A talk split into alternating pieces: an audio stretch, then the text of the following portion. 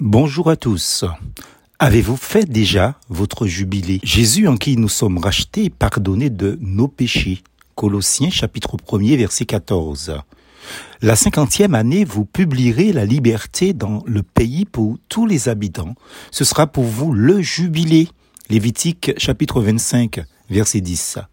À notre époque, quand on entend parler de jubilé, on pense tout de suite à un sportif professionnel qui a eu une belle carrière et qui fait un match pour clôturer sa belle carrière.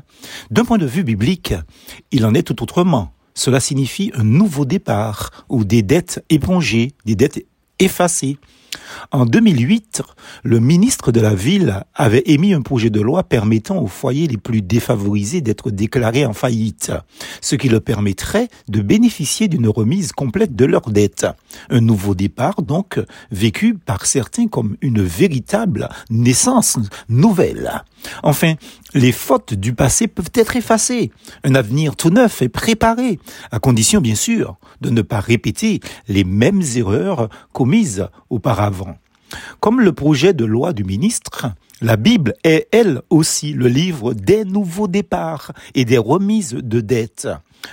Au temps de Moïse, déjà, la loi du jubilé permettait aux indigents de voir leurs dettes épongées, effacées. Chaque 50 ans, était une année de liberté. Les terres perdues étaient récupérées et la condition d'esclaves des plus pauvres abolie.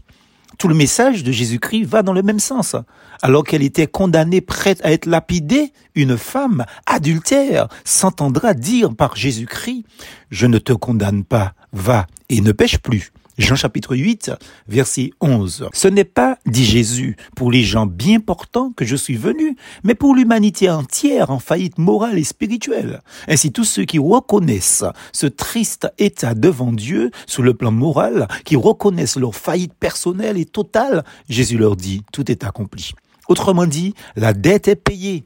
C'est ce qu'il a fait pour moi et pour tous ceux qui ont reconnu leur faillite morale et spirituelle. Et vous, Avez-vous fait le bilan de votre vie? Assurément, tous ont péché et sont privés de la gloire de Dieu, dit la Bible. Donc, bilan négatif pour tous.